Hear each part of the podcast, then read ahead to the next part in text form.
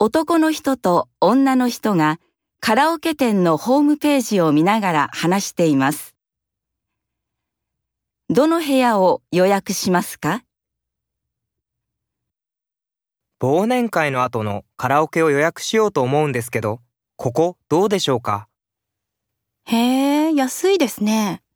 駅に近いし、いいと思います。忘年会に何人参加するんですか ?18 人です。あ、うーん。みんな一緒に入れる部屋はありませんね。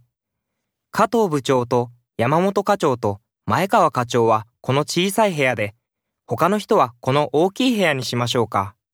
え？忘年会ですから、部長も課長も一緒がいいですよ。全員を半分に分けましょうよ。そうですね。じゃあ、これですね。